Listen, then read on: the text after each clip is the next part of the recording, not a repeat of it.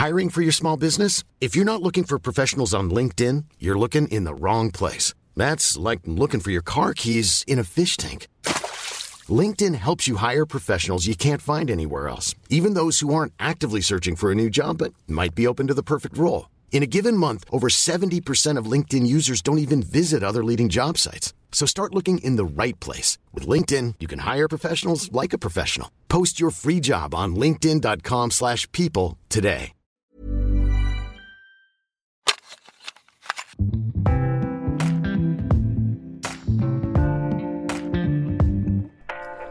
Hola les gars, j'espère que vous allez bien. Moi, euh, médium. On va dire que, genre, je vais pas pas bien, je, vais, je suis pas non plus à mon top mood, mais mon cœur, mon, mon cœur, oui, mon cœur est fonctionnel, mon corps est fonctionnel. Genre, tout va bien, je suis en santé, c'est la base. Aujourd'hui, euh, je vais pas vous saouler, promis, avec mes, mes, pensées cheloues et euh, mon mood euh, de caca.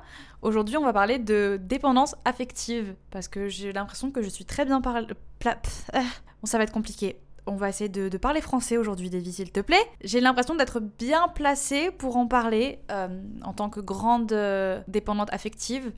Je crois que je le suis toujours d'ailleurs. C'est pour ça que je me dis c'est le bon moment d'en parler parce qu'on n'est pas encore passé au-dessus de cette phase de d'avoir besoin de la validation constante des gens autour de moi pour me sentir bien dans ma peau et dans ma tête. Et j'ai beau faire genre et faire comme si c'était pas le cas, il faut voir la réalité en face, c'est le cas. Et je m'en suis rendu compte il y a pas très longtemps là, je me suis dit mais Davy, pourquoi tu as tout le temps besoin d'aller te réconforter, d'aller regarder tes commentaires et tes DM et, et puis dès que tu reçois un truc un peu moins gentil, tu te braques et tu te dis genre Oh, genre c'est moi le problème et tu te remets en question, c'est parce que tu n'as pas encore assez confiance en toi. Tu es dans le déni, tu fais genre que tu as confiance en toi, ce n'est pas vrai. Euh, et tu as aussi un gros problème de dépendance affective. Je, je pense que j'ai passé la pire période. C'est vraiment une période où, où c'était. euh, je vivais à travers ma relation, je vivais à travers les yeux de mon ex. Euh, donc je crois que ça a été la, la- pire période. J'étais à mon pic de la dépendance affective. Je n'étais euh, que le partenaire de quelqu'un. Je n'étais pas une personne à part entière. Vraiment. Donc on va dire que là, ça va beaucoup mieux aujourd'hui. J'ai quand même appris à, à m'apprécier un peu plus. J'ai un peu plus d'estime de moi-même et je sais que voilà, la personne qui est avec moi, mes amis, ma famille, ils sont là pour être, euh, pour me soutenir, ils sont là pour m'apporter de l'amour et bref, toutes les choses dont un humain a besoin pour être heureux, mais ils sont pas là pour me porter à bout de bras. Euh, je peux réussir sans avoir besoin qu'on soit tout le temps en train de me dire c'est bien, continue comme ça, tu es une très bonne personne. Je peux le penser moi-même. Est-ce que c'est le cas tout le temps? Non. Est-ce que c'est compliqué? Oui, mais maintenant j'en ai conscience. Avant, c'était pas le cas. Avant, vraiment, je. Alors, on va essayer de revenir euh, un peu genre à l'é- à l'époque, à l'époque où j'étais petite enfant, et j'essaie de, remonter un peu à la source de. On va essayer de faire comme ce qu'un psy ferait si j'étais devant lui et que ou elle et que je, je, je me livrais, chose que j'ai pas faite depuis très longtemps. Ça fait longtemps que j'ai pas été en thérapie. Je me dis ça me ferait peut-être du bien. D'ailleurs, ouais les gars, la thérapie c'est pas tabou, hein. On en a tous besoin. Si t'es humain, t'as besoin de, thérapie et de parler à quelqu'un. Genre c'est sûr ça. Si tu tombes sur la bonne personne, ça peut que te faire du bien. Mais bref, je pense que depuis petite, en tout cas c'est les souvenirs que j'ai, j'ai toujours eu besoin d'avoir des yeux sur moi. J'ai toujours eu besoin d'être le, le centre de, de l'attention. Alors, il y a une période où ça a vachement changé, mais si on part de mes plus lointains souvenirs, qui sont, je crois, que, mes, souvenirs le plus jeunes, je crois que j'avais deux ans ou trois ans. Vraiment, j'ai des souvenirs vivides de, de mon enfance. Je sais qu'il y a des gens qui ne se souviennent absolument plus de rien et que leur vie, genre, elle commence quand ils avaient 8 ans. Mais moi, vraiment, j'ai des souvenirs hyper lointains. Même des fois, je parle avec ma mère et je lui raconte des trucs et elle me dit Comment tu fais pour te souvenir de ça? Mais moi, je m'en souvenais plus. Je me souviens que quand j'ai eu mon petit frère, euh, j'étais trop contente d'avoir un petit frère. Vraiment, euh, c'était pour moi, j'ai, je prenais mon, j'ai pris mon rôle de grande sœur et je le prends encore aujourd'hui, même si j'ai l'impression que mon petit frère est plus vraiment petit.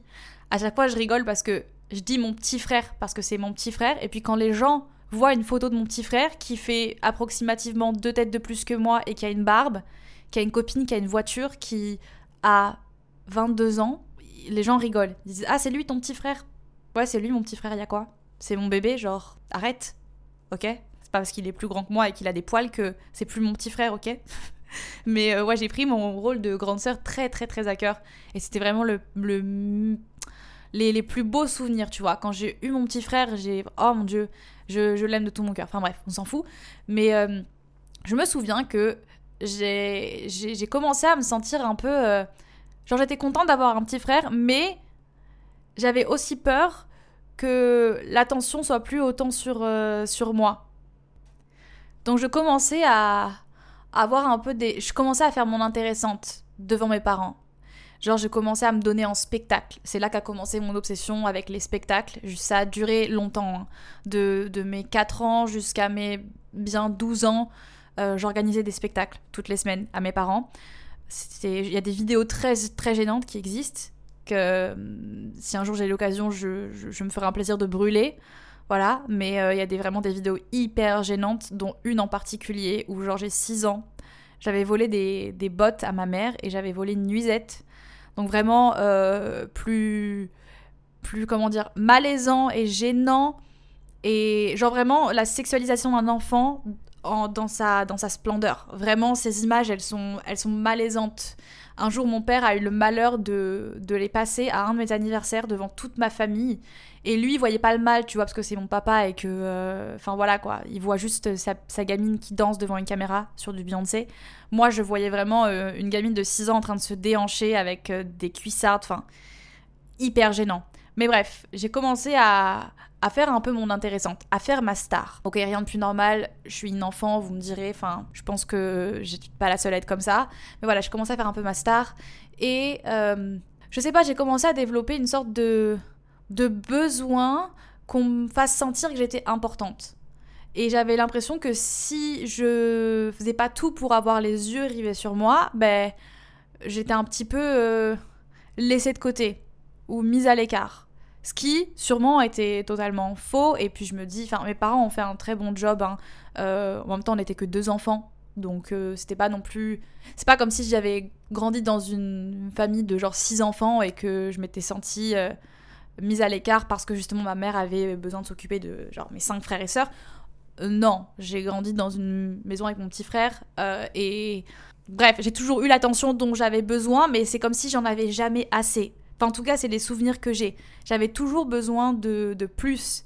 Il y a pas longtemps, je me suis posé la question, je me suis dit, est-ce que je suis narcissique? Je vous jure, j'ai eu peur le temps de quelques secondes, je me suis dit, mais imagine en fait, je suis une grosse narcissique qui a juste besoin que tout le monde la regarde et qui se kiffe tellement. Ah, je sais pas trop comment on définit un narcissique. Attendez, venez, on va regarder la définition sur, euh, sur Google. Qu'est-ce que c'est être narcissique? Parce que je pense pas qu'avoir besoin de validation, ça c'est être narcissique. Je crois que les narcissiques, ils savent déjà, enfin, ils ont l'impression en tout cas d'être. Euh, d'être. Euh, alors, le trouble de la personnalité narcissique est caractérisé par un sentiment constant de supériorité, mégalomanie, un besoin d'être admiré et un manque d'empathie. Ok, donc c'est tout l'opposé de moi. Donc on respire. Euh, voilà, donc c'est ça en fait. C'est que je pense que les narcissiques, ils se sentent supérieurs, donc c'est pour ça qu'ils ont besoin de le montrer et de se mettre au centre de l'attention, parce qu'ils ont l'impression qu'ils sont genre des surhumains. Et ils aiment être admirés et ils ont un manque d'empathie. Étant la personne la plus empathique du monde, c'est-à-dire que vraiment je je, la dernière fois sur la plage, euh, j'ai chialé parce que une dame a lancé la balle de son chien.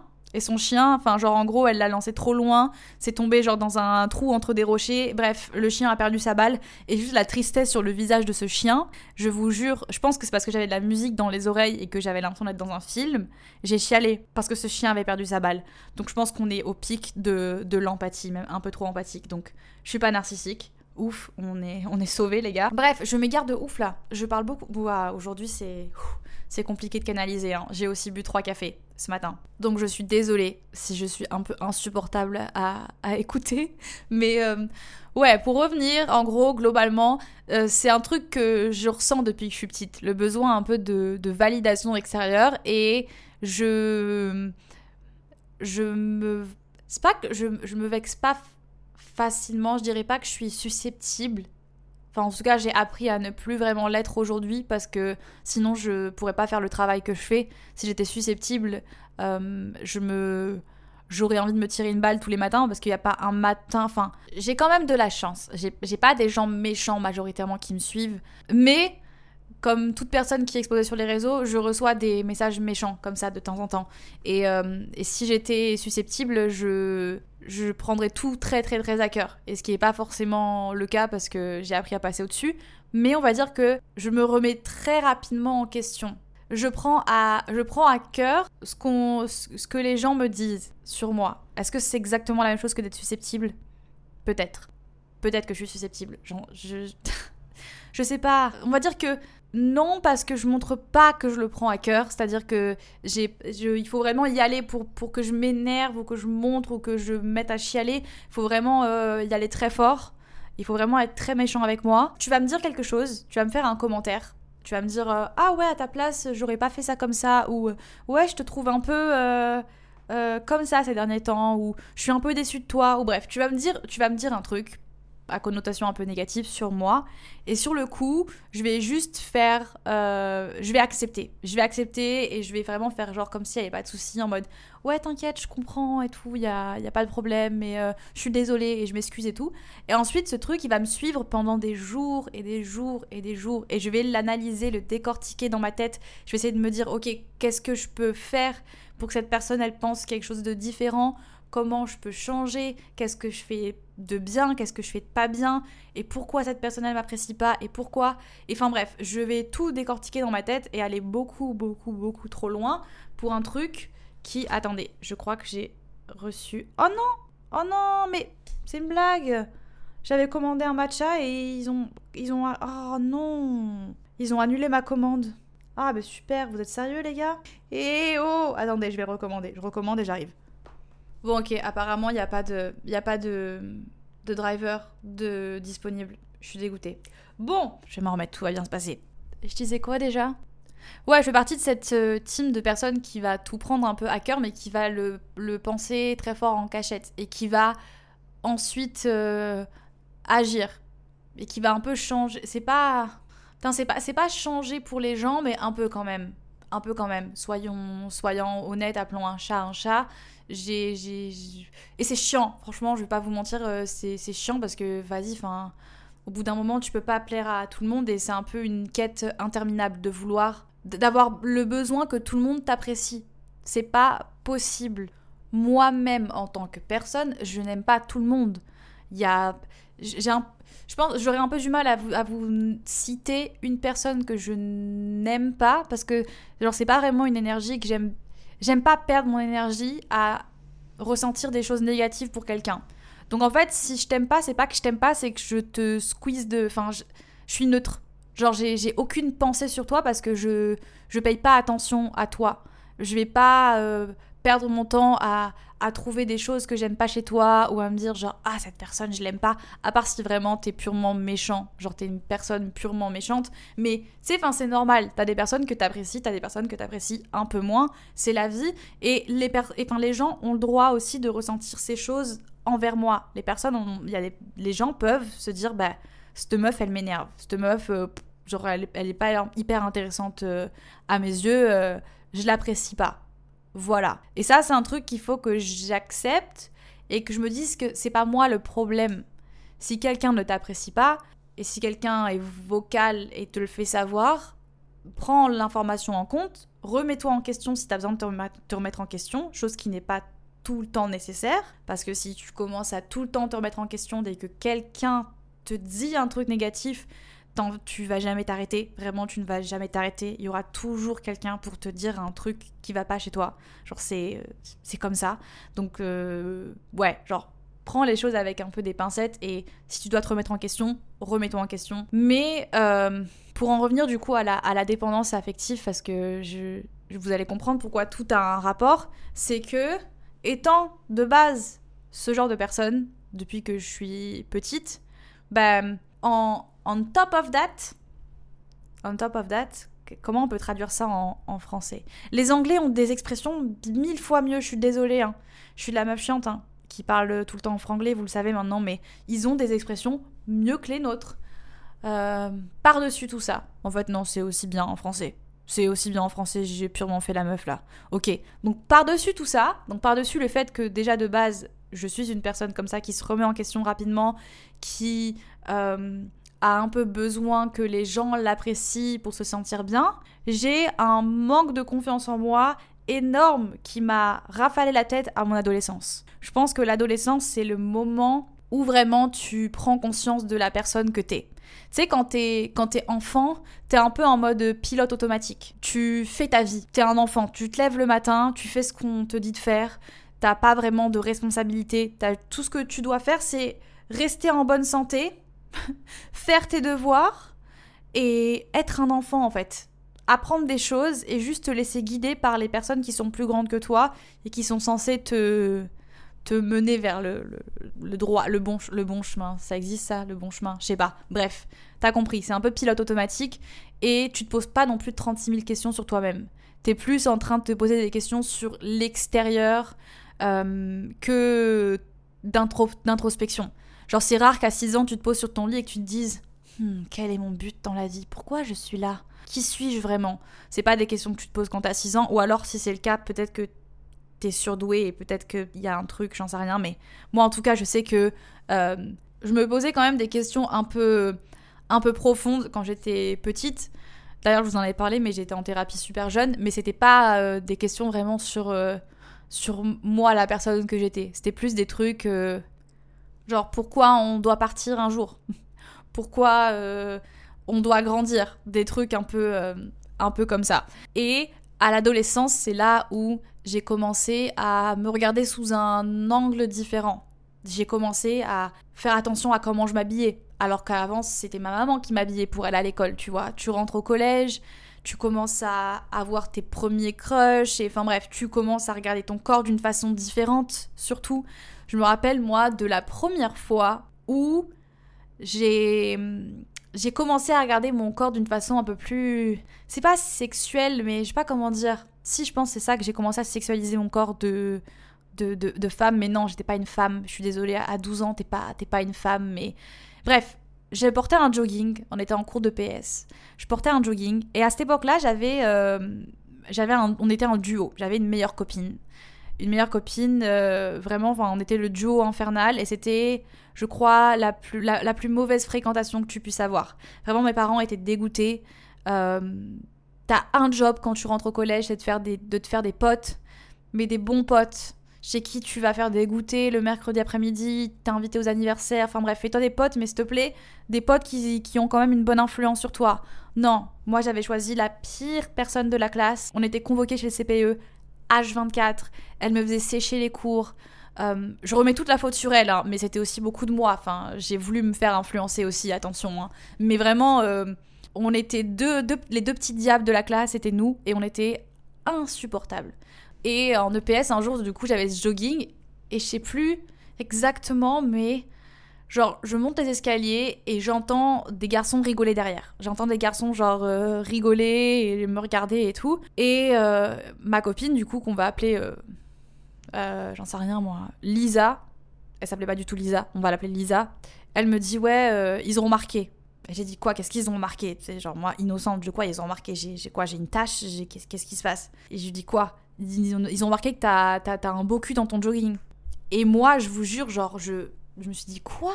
J'ai un beau cul dans mon jogging la, phrase, c'était comme si tu me parlais chinois. Je me suis dit, mais de quoi, euh, de quoi, de quoi mon cul? Enfin, mon cul. Euh, j'avais jamais réalisé que mon, corps pouvait être. Enfin, je sais pas comment expliquer le sentiment, mais tu sais, je me suis posé la question et quand je suis rentrée chez moi le soir, je me suis retournée et je me suis regardée le miroir pour la première fois, sous un angle que je n'avais jamais regardé.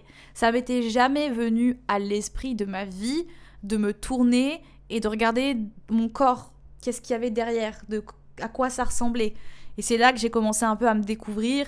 C'est là que j'ai commencé à foutre des chaussettes dans mon soutif pour avoir des seins plus volumineux. Faites pas genre les meufs. Je pense que. Je pense pas qu'on l'a toutes fait.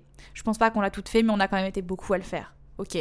Et c'est là aussi que commencent toutes les, les moqueries et les trucs un peu bêtes et méchants qu'on entend quand on est adolescent. Et euh, c'est vraiment. L'adolescence, c'est une plaie, hein. Vraiment, enfin. Je dirais que j'ai pas mal vécu mon adolescence. Je crois que c'est pire la vingtaine en fait. Je sais, il y a beaucoup de gens qui disent ouais, l'adolescence c'est la pire période de ta vie et t'es en train de te chercher et tout. Je crois que tu. Quand t'arrives dans ta vingtaine, tu te rends compte qu'en fait, tu t'es toujours un adolescent avec des responsabilités en plus. Et du coup, c'est encore pire. Et du coup, j'étais hyper mal dans ma peau. Vraiment, euh, hyper, euh, hyper, hyper tôt dans ma vie, j'ai commencé à être mal dans ma peau, à me sentir mal dans mon corps, à me sentir mal je détestais mon visage, je, me cachais. J'ai eu une période où mon nez, c'était le plus gros complexe que j'avais, alors que le nez, c'est vraiment littéralement au milieu de ta tête. J'avais aucune raison de complexer. D'ailleurs, pour vous dire à quel point c'est. Enfin, c'est ironique et comme quoi, enfin, vraiment, t'as une vision déformée de toi à certaines périodes de ta vie. Mais euh, aujourd'hui, mon nez, c'est un de mes trucs favoris sur, mon, sur moi, sur mon visage. Genre, pour rien au monde, je voudrais le changer. Alors qu'il y a littéralement une période de ma vie où j'aurais j'aurais vendu un, rein pour payer une opération pour me faire euh, pour changer mon nez vraiment et je le cachais. En fait je mettais mes cheveux devant ou dès que je pouvais mettre ma main devant mon visage je mettais ma main devant mon visage. C'était j'osais pas regarder les gens dans les yeux pendant très longtemps. Pendant très très très longtemps j'osais pas regarder les gens dans les yeux. J'ai commencé vraiment à, à, être mal dans ma peau. Et c'est là que j'ai commencé à euh, découvrir aussi l'amour hein, voilà. Je suis tombée amoureuse pour la première fois. Et l'amour, ça a été très très très fort pour moi dès le, dès le début. Hein. Je suis tombée amoureuse, mais je suis tombée vraiment tombée. Hein. Je sais que je parlais en plus euh, récemment avec euh, une copine et euh, c'est fou parce qu'on a toutes les deux, on a eu un rapport à l'amour complètement différent. Il y a des filles qui ont leur premier amour hyper tard dans leur vie, qui, qui ont leur premier amour genre dans leur vingtaine et qui, avant ça, on en, en avait absolument rien à faire. Des filles, des gars, peu importe vraiment, c'était un truc qui ne les importait pas. Et moi, non. Et je pense que, justement, c'était lié au fait que j'avais tellement pas confiance en moi que le fait qu'un garçon me donne, ou une fille d'ailleurs, mais c'était majoritairement des garçons. Enfin, j'ai pas eu ma première copine, je l'ai eu seulement quand j'avais 16 ans, donc on va parler de garçons, mais le fait qu'un garçon me donne un peu d'attention, pour moi, c'était genre. Oh, c'était la une lumière. Euh, je sais pas, ça allumait un truc en moi et ça me, ça me faisait juste du bien. Le fait que de, me dire qu'un garçon voyait quelque chose chez moi, je, pense que les personnes qui s'en foutaient complètement de, de l'amour avant un certain âge, peut-être que c'est des gens qui justement avaient euh, peut-être d'autres priorités parce qu'ils n'avaient pas forcément ce je sais pas, peut-être que je dis n'importe quoi, peut-être que je dis n'importe quoi. J'allais dire, c'est peut-être des gens qui avaient plus confiance en eux et qui du coup n'avaient pas besoin de sentir cette validation constante pour se sentir bien. Mais peut-être que je dis de la merde, donc je vais rien dire. Mais en tout cas, moi je pense que c'était lié à ça parce que dès que j'ai eu mon premier amoureux, qui était euh, le gothique du collège, c'est trop drôle, putain, cette période de nos vies, c'est fou quand même. Genre, euh, il écoutait du Nirvana tout seul au fond de la cour, il était hyper grand, il avait les cheveux longs, il avait des, bracelets avec des pics, euh, il s'habillait tout le temps en noir. Donc, évidemment, euh, qu'est-ce que j'ai commencé à faire? J'ai commencé à moi aussi vouloir m'habiller en noir du jour au lendemain, à vouloir à mettre à écouter des musiques que je n'écoutais pas. J'ai jamais été une fan de métal de ma vie, mais alors à cette période-là, dans mon iPod, il y avait que ça. Et je, subissais, hein, les gars. Je subissais le matin, je me forçais à écouter en me disant si j'écoute, si j'écoute, je vais aimer, je vais aimer et tout, et ça va aller. Et non, non, Davy, c'est juste pas fait pour toi. Et encore aujourd'hui, je ne peux, je ne supporte pas ça. Et j'ai un chéri qui adore. j'ai un chéri qui, qui, vit pour le, pour le rock et pour le métal. Et je ne me cache pas aujourd'hui de lui dire que je ne supporte. C'est pas que je supporte pas. Je respecte tous les styles de musique. C'est juste pas un style de musique que, que j'écoute. Je préfère le, le RB tout doux euh, et les gens qui me chantent des petits mots d'amour dans les oreilles, tu vois. Mais j'ai commencé à, à, vouloir changer pour ce garçon, ce qui a marché. J'ai attiré son attention. On est sortis ensemble. On se parlait sur MSN tous les soirs. Quand je répondais pas, il m'envoyait des whiz. C'était ma. Ouais, quelle époque. Oh, je suis nostalgique quand même. Genre, c'était pas une époque où j'étais heureuse, mais je suis nostalgique parce que les whiz, quoi, les gars. Tout ton écran, il se mettait à trembler, genre. C'est fou comme c'était intrusif. Heureusement que ça n'existe plus quand même. Hein. Imagine, t'es tranquille sur ton téléphone, tu, tu ghostes un peu les gens, genre t'as la flemme de répondre aux gens, et les gens, ils peuvent t'envoyer un truc qui fait vibrer tout ton téléphone. Y a tout qui se met à trembler comme ça, et tout te... heureusement que ça n'existe plus. Heureusement que ça n'existe plus. Mais j'ai commencé à changer pour ce mec, et c'est là qu'a commencé le cercle vicieux de bah, dévier la dépendance affective, quoi. Je ne vivais qu'à travers les yeux de ce garçon, c'est-à-dire que je voulais tout ce qui m'importait, c'était de lui plaire. Tout ce qui m'importait, c'était de me sentir aimée par lui, de me sentir euh, regardée, appréciée par lui, et tout le reste, je m'en foutais. Je gommais tous les traits de personnalité que j'avais, sachant que, bah, voilà, quand t'es adolescent, t'as pas non plus une personnalité très euh, forte. Enfin, en tout cas, moi, j'étais un petit peu, euh, voilà, une glace à la vanille, quoi, en mode euh, ennuyante un peu. Enfin, non, je suis méchante. Je suis méchante de dénigrer l'ancienne Davy parce que la petite Davy d'avant, là, elle aimerait bien un câlin de la Davy de maintenant et elle aimerait pas savoir que je suis en train de, de, dire des trucs méchants sur elle. Donc non, mais disons que je suivais un peu, j'étais un petit peu un mouton, enfin, non, encore une fois c'est méchant, mais je m'adaptais, je m'adaptais à mon environnement, ok? Il m'a brisé le cœur, évidemment, sans surprise, un premier cœur brisé et là, horrible, Vraiment horrible, horrible. Hein. le cœur brisé en mille morceaux. Je voulais plus aller à l'école, je voulais plus, je voulais plus rien faire. Je voulais juste qu'il soit re-amoureux de moi. Et évidemment, le seul moyen que j'ai trouvé pour passer au-dessus de ce cœur brisé, c'était de trouver quelqu'un d'autre pour le remplacer. Et euh, pour vous dire à quel point c'est allé loin, c'est que ce mec a changé de collège. J'ai changé de collège pour le suivre alors qu'on n'était plus des amoureux. Hein. Genre juste, euh, j'ai réussi à convaincre mes parents de me changer de collège parce que le, je ne supportais pas juste l'idée de me dire que je serais plus dans le, le, même endroit que lui. Ça me faisait péter un câble parce que pour moi c'était genre ma raison de vivre. Je vivais à travers ce mec. Et voilà, le seul moyen de passer au-dessus de ça, ça a été de tomber amoureuse de quelqu'un d'autre et de revivre exactement la même chose de complètement changer de personnalité, de vivre à travers l'amour qu'on avait l'un pour l'autre. Est-ce qu'on peut appeler ça de l'amour quand on est adolescent ou pas? Telle est la question. Parce qu'on ne sait pas vraiment ce que c'est l'amour. Et c'est généralement de, des sentiments. Enfin, les relations qu'on a quand on est adolescent, c'est les trucs les plus toxiques de la Terre. Je veux pas de débat sur ça. On est toxique quand on est adolescent parce qu'on ne sait pas comment aimer correctement. Tu vois ou pas? On s'apprécie pas déjà assez nous-mêmes pour c'est ça c'est pas c'est pas possible. C'est pour ça que j'ai vraiment énormément de respect pour les gens qui sont encore avec leur premier amour. Et je veux absolument faire un podcast justement avec deux personnes qui sont ensemble depuis genre leurs 17 16 ans. Parce que pour moi c'est fascinant. C'est fascinant de me dire comment ils ont fait pour transformer un amour. Genre la première fois que tu ressens des sentiments c'est tellement fort. C'est tellement too much Comment tu fais pour que ça évolue bien dans le temps?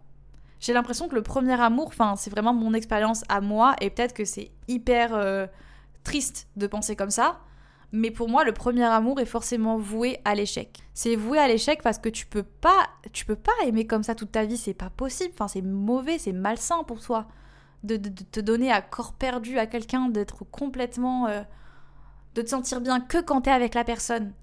Ça, je l'ai, je l'ai, ressenti pourtant. Hein. Je, l'ai, je l'ai vécu et je l'ai. enfin, je, la dernière fois que j'ai eu le cœur brisé en mille morceaux, chose que je n'ai jamais, je me suis jamais autorisée par la suite, mais la dernière fois que j'ai eu le cœur brisé en mille morceaux, c'était exactement ça. Les seuls moments où je me sentais bien et où j'avais l'impression que ma vie avait un sens, c'était quand j'étais avec cette personne. Et je me dis, mais qu'est-ce que c'est malsain en fait? Qu'est-ce que c'est malsain? Donc bref, deuxième amoureux, pareil je change de personnalité, je fais tout pour plaire à cette personne, je fais ma première fois hyper jeune, trop jeune, beaucoup trop jeune, euh, parce que justement, en fait, encore une fois, je j'étais pas j'étais pas vraiment euh, j'étais pas vraiment consciente des décisions que je prenais, enfin de l'impact que ça allait avoir derrière. Donc, je sais plus pourquoi je disais ça pour ma première fois, je crois. Je fais ma première fois super tôt pour, je sais pas, peut-être parce que j'avais peur de perdre ce garçon ou je sais pas trop qu'est-ce que j'ai foutu, mais en tout cas, c'était trop jeune. Euh, ça a encore plus euh, fucked up la relation que j'avais avec mon corps. Genre, ça m'a pas aidé parce qu'en fait, il m'a largué genre une semaine après qu'on ait fait notre première fois. Donc là, tu vois, déjà le cœur brisé que j'avais eu avant, c'était violent, mais alors là, c'était encore pire parce que j'ai commencé à directement me dire que j'étais un problème. J'ai commencé à me dire euh, je suis trop moche. J'ai commencé à en vouloir à mon, à mon corps. Je, je j'en voulais à, à, mon corps d'être comme ça. Enfin bref, vraiment mal-être euh, à son pic.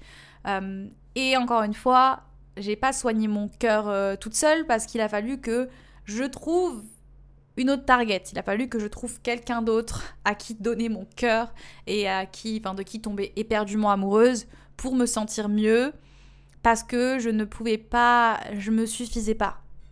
Je ne me suffisais pas, moi toute seule, j'arrivais pas à me sentir bien. Je n'avais aucune, enfin mon estime de moi était nulle, était de 0,5 parce que je me disais quand même que j'étais, je sais pas, j'avais une partie de moi quand même qui avait de l'empathie pour euh, pour la personne que j'étais, mais je me détestais sur plein d'autres points. Attendez, je bois un peu parce que là, je sais pas si vous vous rendez compte, tout ce que je déblate depuis tout à l'heure là, c'est grave. Bon, du coup, vu qu'ils ont annulé mon matcha, c'est trop triste. J'ai rempli un verre d'eau, j'ai pris une paille, juste pour, euh, pour avoir l'impression que je bois un truc hyper bon, alors que c'est de l'eau. Voilà. Ouais, ça m'a suivi pendant longtemps, ce truc-là, d'avoir besoin de, de quelqu'un pour me, pour me sentir bien. Ensuite, ça, ça, comment dire, ça a bavé aussi sur l'amitié. Euh, ouais, ça, ça a débordé un peu sur tous les aspects de ma vie. D'abord, c'était dans mes relations amoureuses, et ensuite, c'était dans les amitiés. Ce qui a fait que j'ai quand même eu. euh, J'ai j'ai eu de la chance. Ah, yes. I'm recording. Babe, I'm recording a podcast. You really have to make an entrance like this. Just, Paco, go with daddy. Go with daddy. Voilà. Can you close the door? Thank you. Bye. Voilà, c'était une petite intervention de, de mon chéri. Ouais, c'est le genre de mec à venir me prendre la tête parce que j'ai pris son verre d'eau. Qui fait ça? Qui fait ça? Euh, Je sais plus ce que je disais. Je crois que... Ah oui, voilà, ça a commencé à détendre un peu sur tout, sur tout le reste. Et j'ai eu de la chance parce que j'ai ma meilleure amie que j'ai rencontrée quand j'avais euh, 14 ans, donc en plein milieu de cette période de bah, où, enfin voilà, où tout a un peu commencé, où j'ai commencé à, à vivre à travers mes relations amoureuses, c'était pas la meilleure période pour être amie avec moi. Parce que je faisais toujours passer ma relation avant tout, et ça a duré pendant très longtemps, et ça m'a causé du tort. J'étais vraiment le genre de copine, mais j'ai pas, enfin, si j'ai honte de le dire parce que c'est pas cool d'être comme ça, mais je pouvais te lâcher à n'importe quel moment si c'était pour être avec ce garçon cette personne dont j'étais éperdument amoureuse, et donc tu pouvais pas vraiment compter sur moi réellement. Je pouvais vraiment te faire des coups, de t'annuler un truc au dernier moment parce qu'il fallait que je sois avec cette personne, enfin, et je ne répondais pas vraiment de moi. Aujourd'hui, heureusement, ça a bien changé. Je, je, ne suis plus. Je ne suis plus cette personne, heureusement. Mais pendant longtemps, je l'ai été. Hein. Je l'ai été parce que, parce qu'encore une fois, je vivais qu'à travers les relations que j'avais. Et euh, j'ai eu de la chance, j'ai eu une meilleure amie qui a su supporter tout ça et qui était euh, un peu le, le soleil de, ma vie. Et, j'ai envie de dire, j'étais même too much. J'étais too much parce que je, c'est pareil en fait, vu qu'elle m'apportait ce confort et cette validation et qu'elle me faisait me sentir. euh, j'avais l'impression d'être une personne cool quand j'étais avec elle et chose que je n'arrivais pas à ressentir toute seule, ben c'est pareil en fait. Je ne vivais euh, qu'à travers notre amitié. Une fois que j'ai eu le cœur brisé par ce, troisième amour, euh, parce que voilà, encore une fois, c'est inévitable, hein, adolescence, tout ça, tout ça. C'est la dernière fois d'ailleurs que j'ai eu le cœur réellement brisé. La dernière fois que vraiment j'ai senti ce truc horrible dans mon ventre et l'impression que genre le monde, euh, c'était la fin du monde pendant quelques secondes, c'est quand j'avais 15 ans et que bah, du coup ce garçon m'a brisé le cœur. C'était horrible, vraiment c'était comme dans les films, je m'en souviens encore comme si c'était hier. On... Putain, je me dis, j'espère qu'il n'y a aucun risque qu'il écoute ce podcast parce que en racontant cette situation, il va se reconnaître, mais il n'y a aucun risque. Et puis dans tous les cas, au pire du pire, c'est pas grave. Voilà, frère, si t'écoutes ce podcast, t'inquiète, tout va bien, tu m'as brisé le cœur, mais j'ai survécu. Et euh, ouais, voilà quoi, mais sache que ça m'a traumatisé assez pour que je me rappelle exactement de, tous les détails de cette journée. Et euh, en gros, j'étais dans un. J'ai grandi dans la campagne, et j'étais dans un collège de campagne. Et c'était un village, et du coup, enfin, tu sais, c'était pas. euh, entre potes, on traînait pas en ville, parce qu'il y avait pas. C'était pas la ville. Et on avait un, un squat. On traînait dans un squat que les garçons avaient aménagé, mais en gros, euh, voilà, on était un groupe, il y avait beaucoup de garçons et pas trop de meufs. hein. Je crois que c'était genre 6 garçons contre 3 meufs. Donc, euh, Nous, on avait un peu l'impression d'être des tomboys, d'être un peu genre les meufs cool qui traînent avec des garçons, alors que pas du tout, voilà. Daisy, arrête. Arrête, hein. quand tu rentres chez toi, t'écoutes du Beyoncé, du Taylor Swift dans ta chambre, tu n'es pas un tomboy. C'est pas parce que tu portes des Vans et que tu mets euh, une casquette que tu es un garçon manqué des vies. Non, Bref, on traînait avec les garçons et du coup ils avaient aménagé un peu le squat, ils avaient mis des palettes et tout. On avait une sorte de petit, euh, de petit canapé lounge et surtout c'était euh, aussi l'endroit parfait pour consommer des substances illicites. Alors je vous rassure de suite, c'est pas des, des, drogues dures, hein. voilà, on est d'accord, mais voilà, on fumait, voilà, on fumait de. Vous avez compris. Je sais pas pourquoi je suis autant, je suis gênante là, là je suis gênante, ça devient gênant. Vous avez compris. Je faisais genre que j'appréciais alors que je, finissais en bad trip au bout de, trois lattes que je tirais. Vraiment. Je suis la personne qui a le moins de tolérance pour les substances illicites au monde.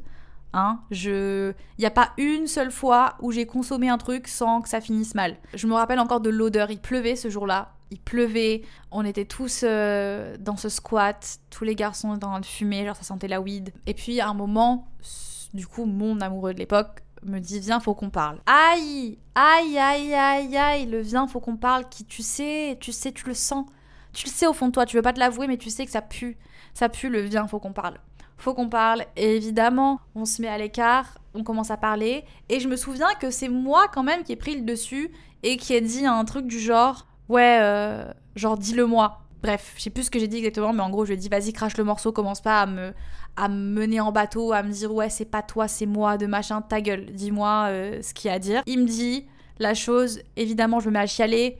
Évidemment, il me prend dans ses bras. Il pleut en plus. Il pleut donc, genre, oh mon dieu, un film. Un film le truc super triste. Et bref, de là, euh, mon cœur brisé pour la troisième fois et la dernière fois parce que vraiment, pour le coup, je l'ai très très très très très mal vécu. Et c'est là que je me suis totalement réfugiée dans mon amitié avec ma meilleure amie. J'allais dire ma meilleure amie de l'époque, mais en fait, je la considère toujours comme ma meilleure amie parce que c'est le genre d'amitié, tu sais, t'as beau euh, évoluer différemment, t'as beau partir un peu dans des directions différentes et euh, on vit plus au même endroit, on se voit pas souvent, on se voit une fois par an, mais à chaque fois que tu revois cette personne, il y a rien qu'à changer. Tu te sens toujours autant à l'aise et autant à la maison. Je pense que vraiment tu pourrais me mettre n'importe où dans le monde avec cette personne et je me sentirais bien parce que tu sais tu te sens pas jugé, tu peux être toi-même, enfin bref, une meilleure amie quoi. Sauf que, bah, évidemment, euh, cœur brisé, grande dépendance affective, je perds cette validation que j'avais de la personne avec qui j'étais. Je me retrouve un peu euh, délaissée et donc je mets tout toute mon énergie et toute mon... Je rejette mon dévolu sur ma meilleure amie qui avait aussi un copain à cette époque-là. Et là commence le truc de... Euh, de jalousie et de ouais, tu t'en fous de moi. Et, et bref, tous ces trucs hyper malsains que tu ressens en fait quand t'es dépendant affectif. Tu vois le mal partout. T'as l'impression qu'en fait, dès que, dès que tu reçois pas l'attention que tu veux de quelqu'un, tu le Enfin, c'est comme si c'était un peu un miroir. Tu as l'impression que c'est toi le problème et du coup tu vas le rejeter sur l'autre et ça crée tout le temps ce, truc d'embrouille et je pense que toutes les personnes qui savent qu'elles sont dépendantes affectives, elles se reconnaissent et elles... c'est jamais des relations saines quand tu es dépendant affectif de l'autre. Parce qu'il y a toujours un moment où ça va bloquer parce que tu ne peux pas vivre à travers quelqu'un et tu ne peux pas demander à quelqu'un de porter ta confiance en toi sur ses épaules tout le temps. Et ça, c'est un truc que j'ai compris avec le temps. Et c'est pour ça qu'aujourd'hui, je pense que je vais beaucoup mieux dans mes relations amicales, dans mes relations amoureuses. J'ai compris que c'est pas le rôle des gens de faire ça. C'est un truc que moi, je dois ressentir vraiment au fond de moi et c'est un travail que je dois faire. Et de me dire que je je, je, peux me, me, sentir bien seule. Genre, je peux me dire, je suis je m'estime, voilà, c'est ça le mot que je cherche. Genre, je, m'estime toute seule, j'ai pas besoin qu'on soit constamment en train de me le faire comprendre. Quand je dis que aujourd'hui je pense que je suis encore un peu dans cette dépendance affective, c'est je pense qu'on l'est tous un peu. Je pense qu'on l'est tous un peu parce qu'on est des humains et que on a besoin de réconfort. On a besoin de, de sentir que, je sais pas, de sentir déjà qu'on est utile. Ça, c'est un truc aussi qui me fait extrêmement peur et je pense que ça mérite un épisode de podcast à part entière le fait de j'ai peur de ne pas être utile. C'est ma hantise. Et c'est hyper malsain aussi parce que, et peut-être même prétentieux, hein. peut-être que c'est prétentieux de dire je veux être utile, enfin je suis qui pour, euh, pour prétendre que je suis utile pour quelqu'un? Euh, c'est encore un questionnement qu'il faut que je. J'ai pas l'énergie pour ça là. J'ai pas l'énergie pour ça, mais je pense que c'est normal. C'est le, le réconfort et c'est humain, de, c'est satisfaisant. Quand tu sens que, que t'es important pour quelqu'un, quand tu sens que quelqu'un t'apprécie, ça, ça te réchauffe le cœur, ça te fait du bien et on en a tous besoin plus ou moins à une plus ou moins grande échelle et c'est pour ça que je pense qu'on est tous un petit peu dans une dépendance affective. Euh, encore plus, je dirais, les couples qui ont vécu le, la pandémie ensemble, les couples qui étaient H24 ensemble en 2020, là, quand il y a eu les mois où on était enfermés, je me dis, mais les gars, franchement, comment, comment vous avez fait Et, et aujourd'hui, ça ne m'étonnerait pas que ces personnes-là soient dépendantes affectives l'une de l'autre parce que tu vis constamment avec une personne H24. Tu t'habitues à tout faire avec la personne.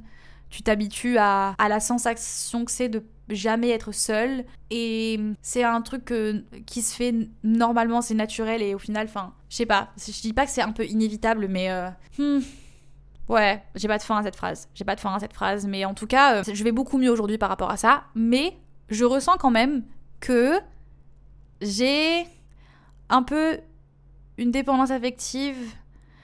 Amoureusement, je pense que c'est fini. Amoureusement, après ce, ce cœur brisé qui m'a vraiment euh, fait extrêmement mal, et je suis un peu émotive d'en parler parce que, tu sais, ça a vraiment duré longtemps. J'ai eu le cœur brisé pendant très longtemps. J'ai eu le cœur brisé pendant bien 5 ans où vraiment je c'était le le flou, c'était compliqué pour moi de d'arriver à voir clair et de me dire que je finirais pas ma vie avec cette personne, de me dire que cette personne elle m'apprécierait jamais comme moi j'ai envie qu'elle m'apprécie.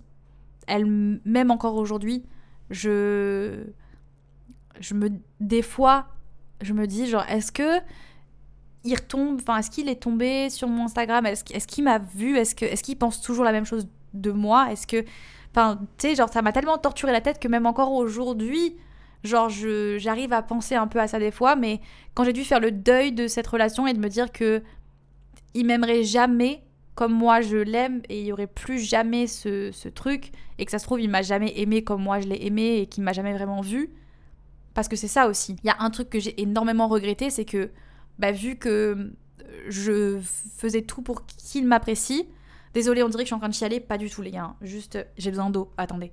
Promis, je suis passée au-dessus de ça. C'était il y a plus de. C'était à 10 ans, pile poil. J'avais, j'avais 15 ans, donc c'était il y a 10 ans. Donc ça va mieux.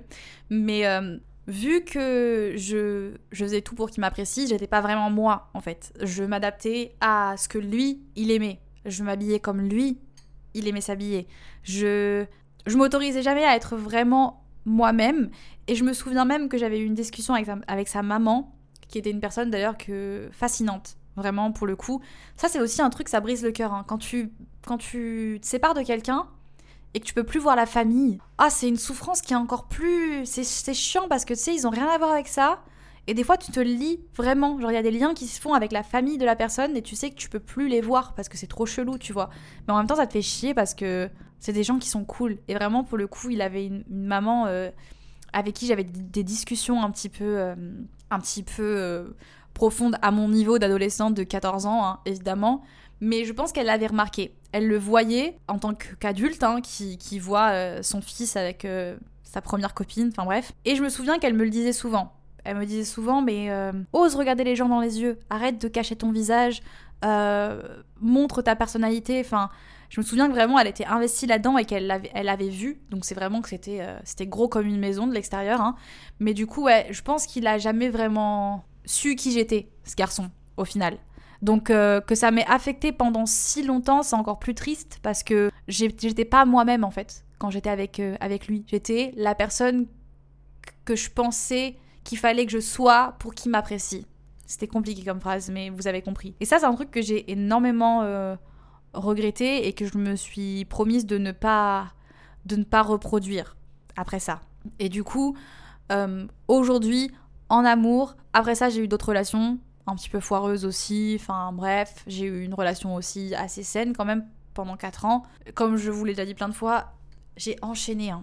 J'ai enchaîné, j'ai pas beaucoup été célibataire dans ma vie parce que justement, c'était compliqué pour moi d'être seule et de m'apprécier. Voilà. Mais et des fois je parle avec les gens et les gens me disent mais tu crois que t'es vraiment amoureuse Davy? Parce que c'est c'est chelou ce que tu dis. De dire que euh, t'as besoin d'être seule des fois, de dire que tu peux aller faire des trucs sans ton copain et, et que tu te sens bien, de dire que enfin de partir deux mois sans lui et de d'être ok avec ça et tout.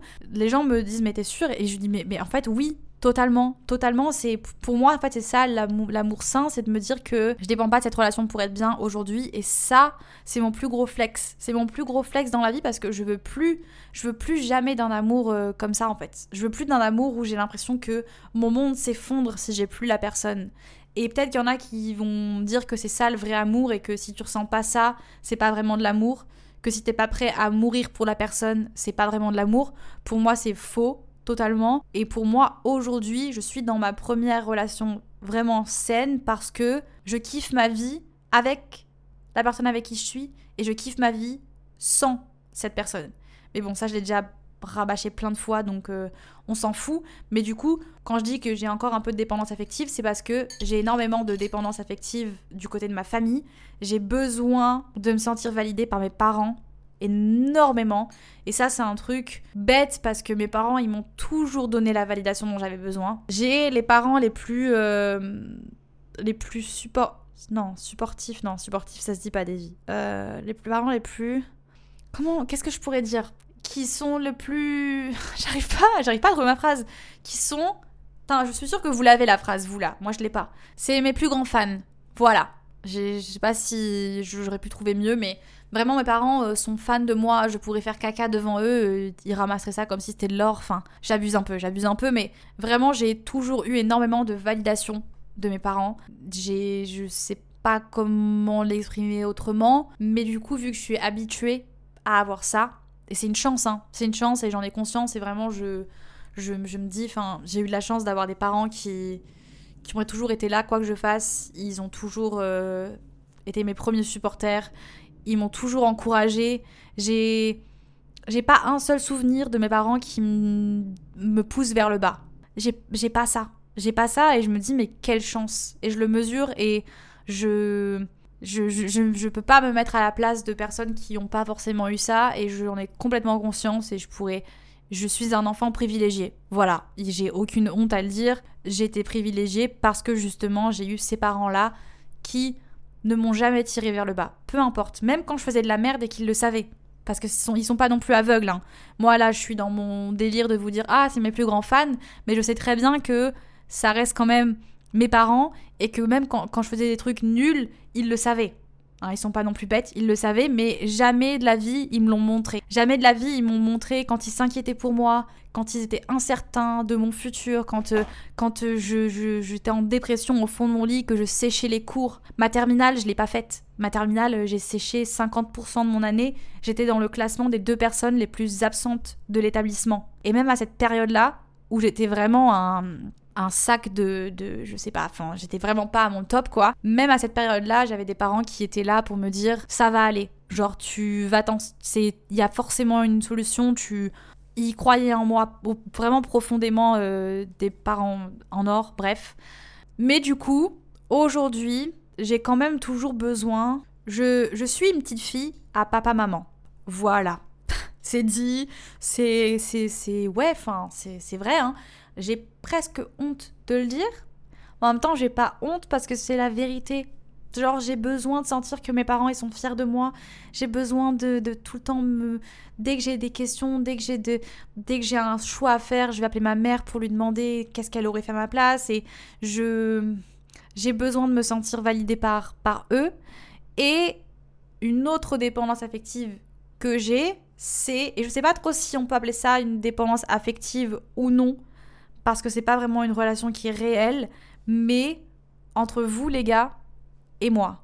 Vous allez me prendre pour une tarée, hein. mais je votre opinion m'importe beaucoup, voire même un peu trop. Et votre affection m'apporte beaucoup, voire même peut-être un peu trop, et peut-être que je devrais me protéger parce que je suis pas à l'abri que vous me brisiez le cœur aussi. Hein. non, je rigole, mais vous avez compris. Enfin, je vous disais tout à l'heure que j'avais un peu appris à passer au-dessus et que euh, j'évitais de porter trop d'intérêt euh, aux commentaires négatifs, ce qui est vrai. Par contre, les commentaires positifs, c'est une autre histoire. Je disais tout à l'heure que j'ai de la chance, j'ai des gens super bienveillants qui me suivent ici sur le podcast, sur Instagram, sur YouTube, sur toutes les plateformes où je partage ma vie, qui est un peu... Euh, on dirait que tout est très bien carré, tout, tout est bien beau, des belles images, alors qu'en fait c'est un peu un, un peu un bordel. Hein, voilà.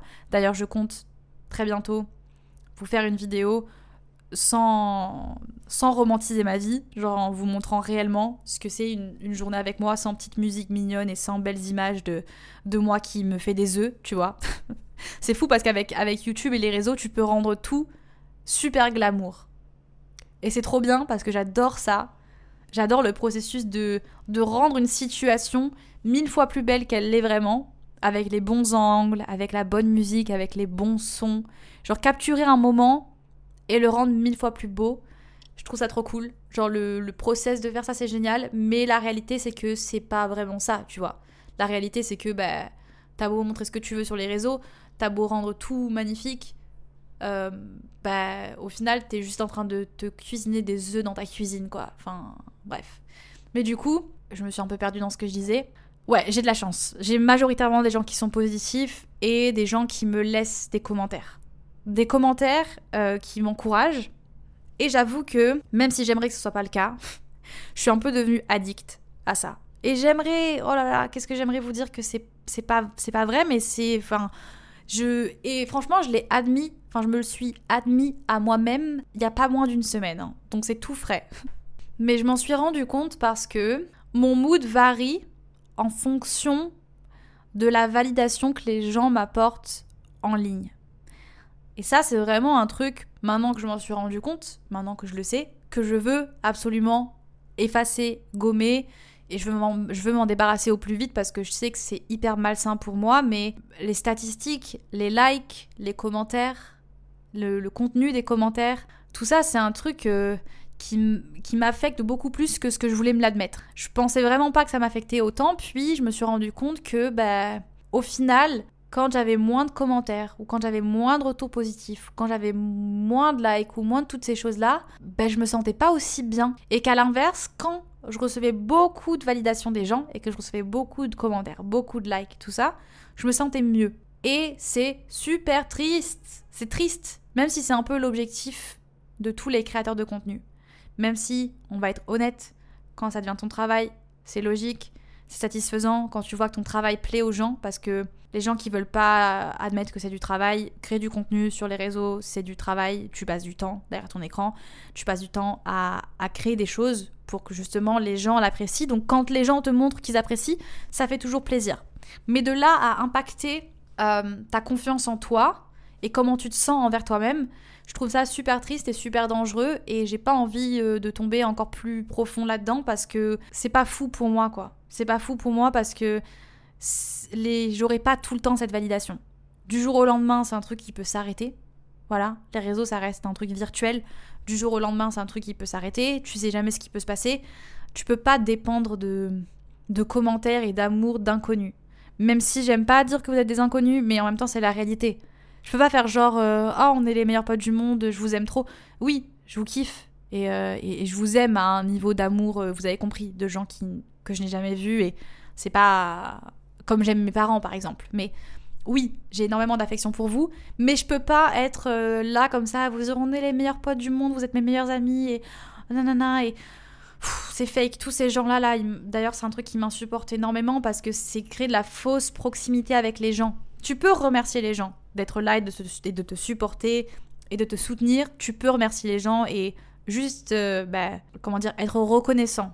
Oui. Mais après, créer ce faux lien et faire genre euh, ouais on est des meilleurs amis et ouais euh, je vous considère comme ma famille et tout. Ça c'est faux les gars et ne, tombez jamais dans le panneau de ces gens qui vous font miroiter des choses comme ça parce que parce que c'est pas vrai.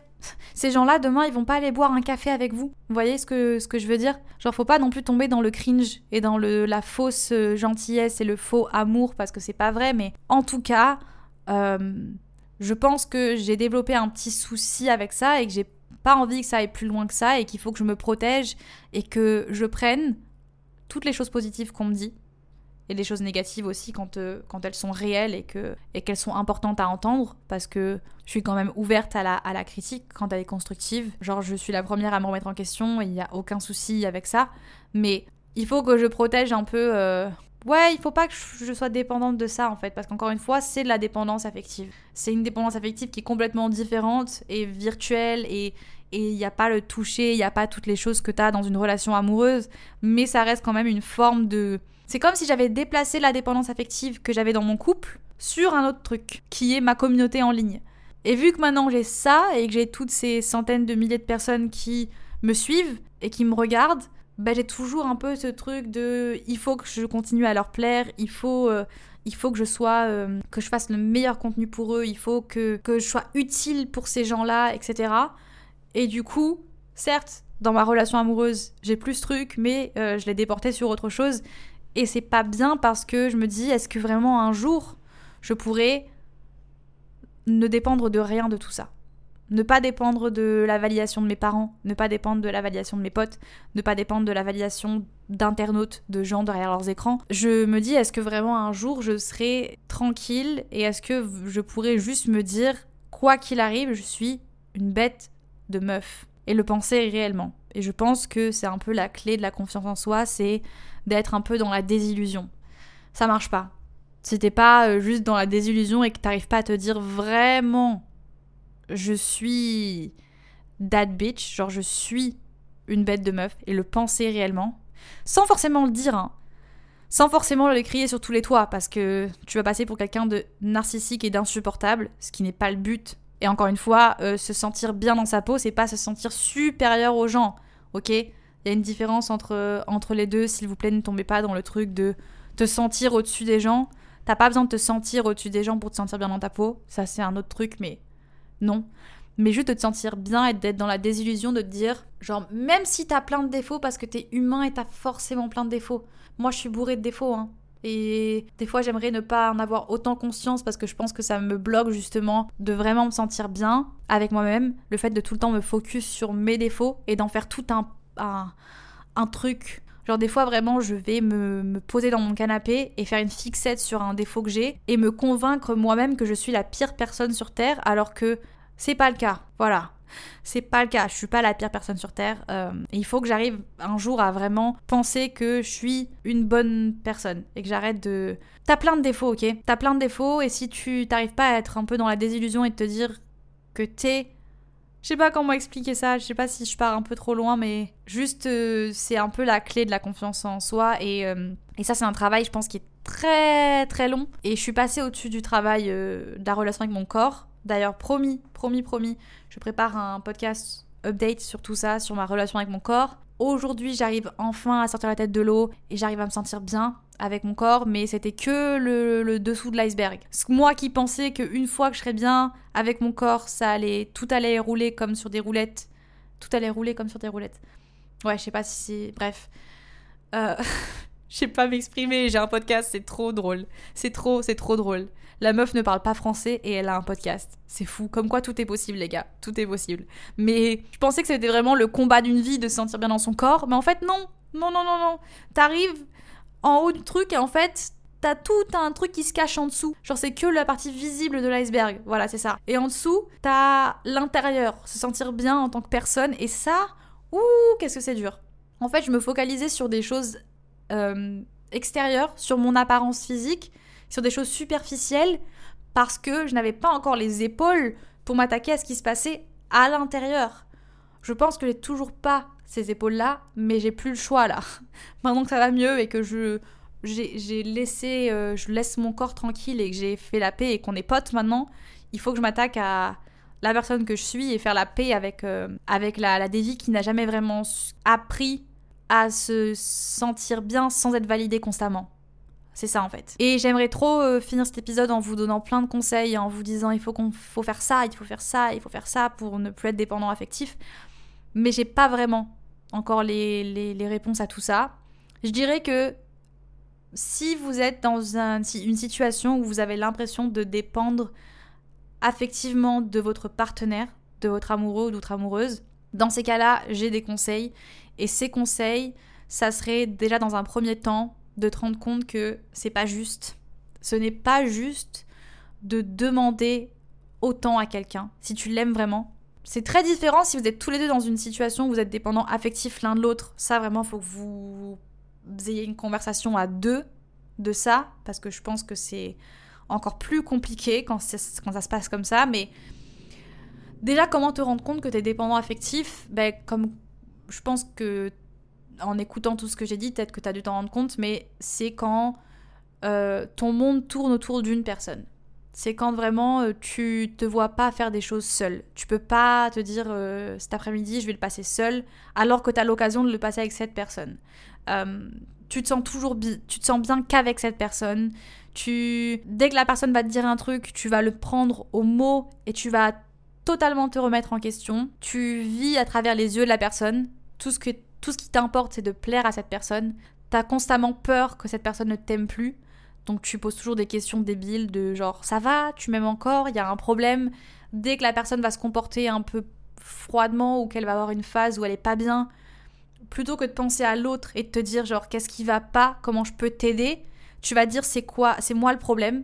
Tu vas retourner le problème sur toi et tu vas dire qu'est-ce que j'ai fait de mal alors qu'en fait la personne peut-être qu'elle a juste besoin que tu sois là pour elle euh, en silence ou j'en sais rien mais juste que tu sois là pour elle et que tu arrêtes de tout le temps tout remettre sur toi voilà et ta vie tourne autour de la relation. Si tu réunis tout ça et que tu te reconnais là-dedans alors peut-être que oui t'es dépendant affectif et comme je disais c'est injuste. Tu peux pas demander à quelqu'un de porter ta confiance en toi à bout de bras parce que ça va fatiguer la personne, que tu vas l'épuiser et que la personne va finir par réellement en fait pas perdre pas perdre l'amour mais ça va être too much pour la personne. Tu vas l'étouffer et elle va se dire je pourrais je vais pas pouvoir en fait continuer comme ça et donc tu risques de perdre la personne. Donc déjà ça c'est pas trop cool et puis euh, bah, ça serait un peu pas envie de dire c'est de ta faute mais tu comprends. Deuxième conseil du coup ça serait de commencer à faire des choses seule que ce soit partir quelque part seul, un week-end seul. Je rentre d'ailleurs là d'un week-end seul. Bon, c'est pas grand-chose, mais j'avais besoin de juste être euh, toute seule, de me retrouver euh, seule, voilà. Et ça m'a fait grave du bien. Chose que je ne, je ne pouvais pas m'imaginer faire il y a quelques années, parce que je me, je me disais pourquoi partir seule si je peux partir avec mon mec? C'est quoi le principe? Mais en fait, si, c'est hyper important que t'aies ton temps seul à toi et que tu puisses l'apprécier. Et apprendre à apprécier ta propre compagnie, ça fait du bien ça te fait du bien à toi, ça fait du bien à la relation. T'as plus confiance en toi, donc t'as plus de choses à donner à l'autre aussi. Donc euh, fais des choses seul. Va au cinéma, va faire du shopping, ou peut-être évite de dépenser de l'argent, mais t'as compris, fais des choses que tu kiffes toute seule, n'aie pas peur de le faire seule. Euh, travaille ta confiance en toi. c'est trop drôle, vraiment, c'est euh, le cordonnier le plus mal chaussé qui parle, mais vous avez compris comme je disais tout à l'heure, c'est hyper important que tu aies confiance en toi sans que l'autre soit tout le temps en train de te dire t'es la plus belle, t'es la meilleure et je t'aime et machin et truc parce que le jour où il sera plus là ou plus ou qu'elle sera plus là pour te le dire, bah tout ça ça perdra son sens et tu pourras pas réellement le penser. Et te dire que si la personne est avec toi, c'est que tu lui apportes des choses. C'est que t'es une bonne personne, c'est qu'elle voit en toi des choses, des qualités que toi aussi il faut que tu vois avec tes yeux parce que c'est hyper important de se dire que de se dire à soi-même que ouais je suis une personne cool et je mérite d'être aimée. Je mérite tout l'amour que je reçois. J'ai pas besoin d'être constamment en train de prouver des choses et en train de d'impressionner l'autre parce que il voit déjà en moi quelque chose qui est précieux et qui est important et euh, et ouais. Euh, et quatrième conseil que j'aurais à vous donner j'essaie de penser à des choses mais accepter que quand tu te mets en couple avec quelqu'un, tu deviens pas un, un binôme. Enfin, si.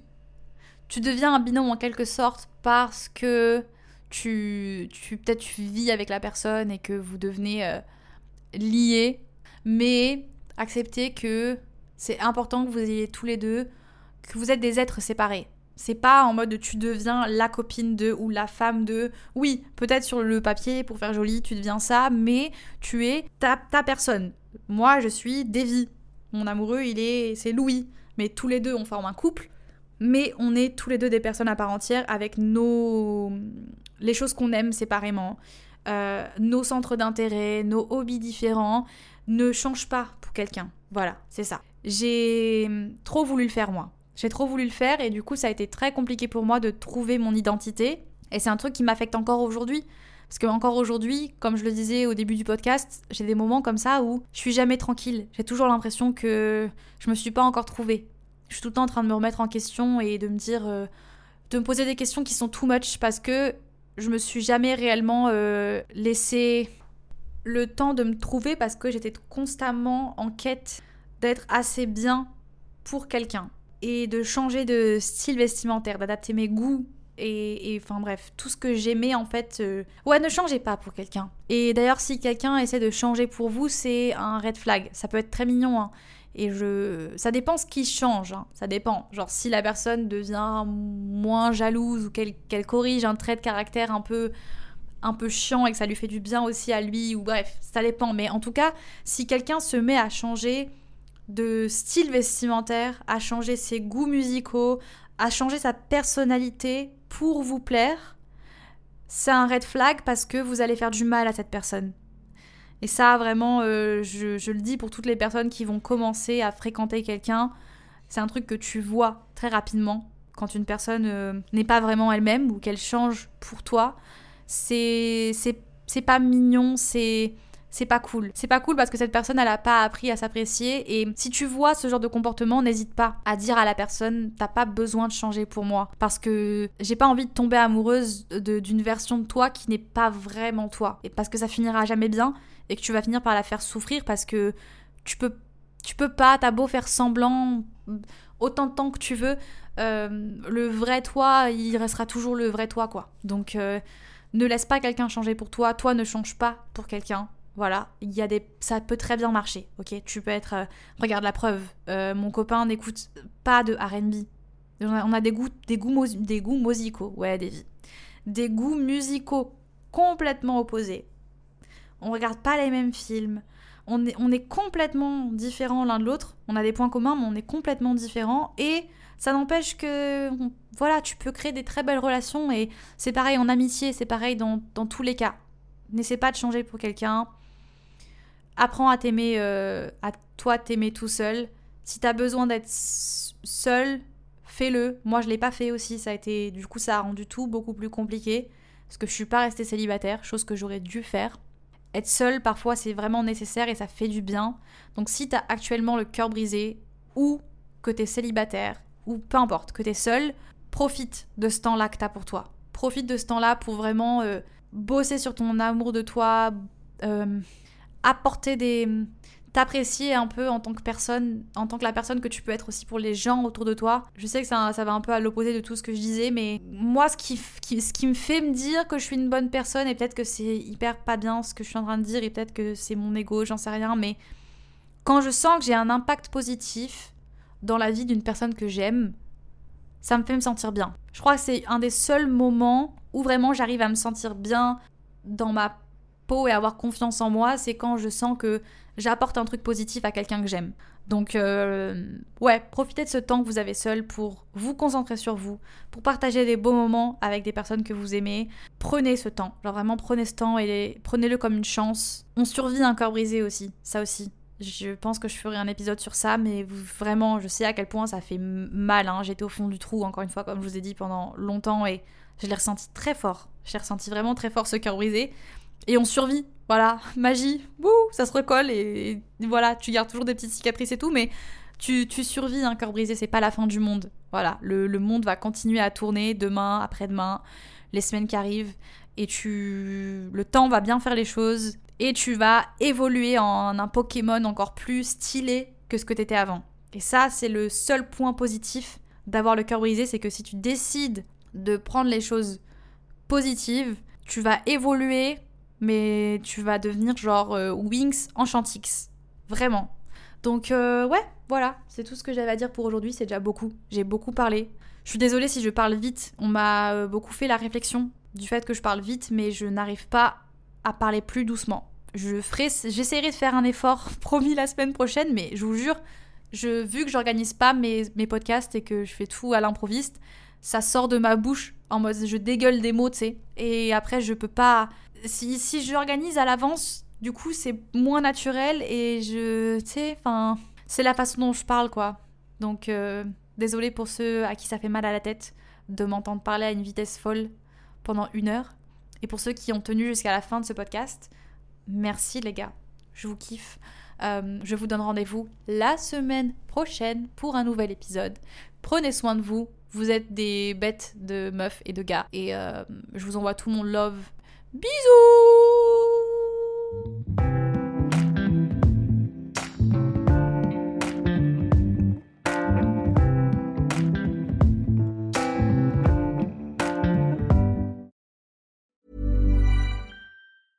Mom deserves the best, and there's no better place to shop for Mother's Day than Whole Foods Market. They're your destination for unbeatable savings, from premium gifts to show-stopping flowers and irresistible desserts. Start by saving 33% with Prime on all body care and candles. Then get a 15-stem bunch of tulips for just $9.99 each with Prime. Round out Mom's menu with festive rosé, irresistible berry chantilly cake, and more special treats. Come celebrate Mother's Day at Whole Foods Market.